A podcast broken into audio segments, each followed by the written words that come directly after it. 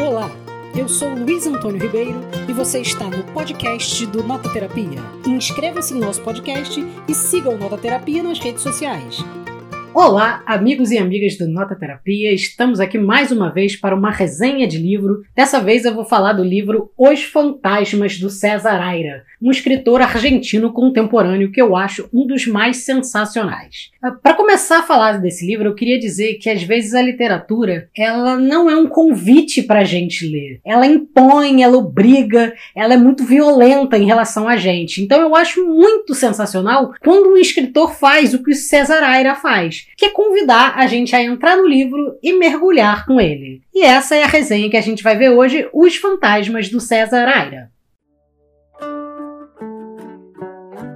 Bom, para contar a história dos fantasmas do César Aira, eu precisaria dizer que a sinopse ela não é muito clara ou muito evidente. Basicamente, a história é a seguinte: 31 de dezembro, último dia do ano, um prédio está em construção num bairro de Buenos Aires. Nesse bairro de Buenos Aires, uma família, que é a família de um porteiro, vive ali e vive nesse prédio em construção lá em cima, num dos últimos andares. E aí, nesse último dia do ano, os futuros moradores estão indo ali visitar o prédio como eles imaginam como vai ser a casa, a piscina, onde eles vão botar a decoração, onde eles vão botar as coisas, e aí eles saem. E aí, esse porteiro, a esposa e a família começam a organizar a festa de Réveillon deles, que vai fazer ali nesse lugar em construção. Como eles não têm muito dinheiro, eles vão juntando a pouca iluminação, com um pouco de comida que eles podem juntar, com a ida ao supermercado. E é importante lembrar que essa família aí é uma família de chilenos, e os chilenos passam um pouco de preconceito pelo pelos argentinos,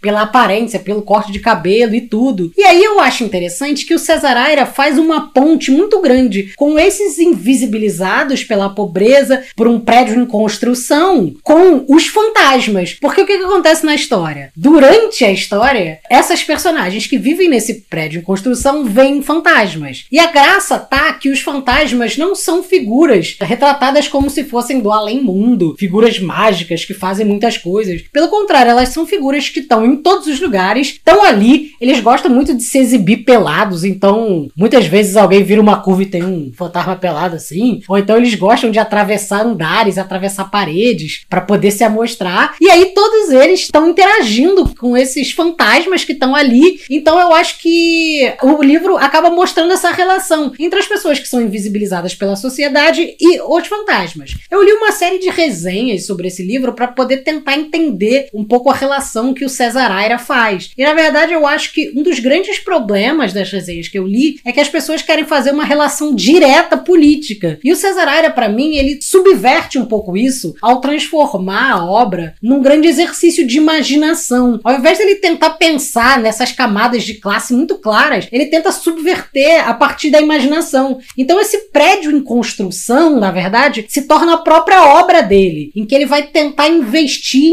investigar sobre a própria invisibilidade em si, sabe? De um livro que está se construindo enquanto um prédio está se construindo. Um livro que é incompleto enquanto um prédio é incompleto. De fantasmas que não estão nem vivos nem mortos e de seres humanos que não conseguem viver tudo que podem porque vivem num sistema que oprime eles e que não permite que eles tenham uma ascensão social ou saiam dessa invisibilidade social que coloca. E aí uma das personagens principais é a filha dessa família, que é a filha mais velha, que tem um contato um pouco mais íntimo com esses fantasmas e acaba entrando num dilema humano, que eu acho que é o grande dilema da obra. E aí, só para encerrar, uma coisa que eu acho muito interessante de apontar do César Aira é que numa outra obra ele tenta traçar, por exemplo, a diferença entre os best-sellers e os livros. E ele diz que a diferença dos livros e dos best-sellers é que os best-sellers são, na verdade, uma intenção realizada, enquanto os livros são uma intenção desviada como se você fosse tentar escrever uma coisa, não conseguisse, se desviasse no caminho e terminasse escrevendo aquilo que você consegue, não aquilo exatamente que você quer. Ou então, como se a literatura fosse feita justamente dos seus possíveis devires, das suas tentativas, dos seus exercícios, dos seus processos, das suas anotações,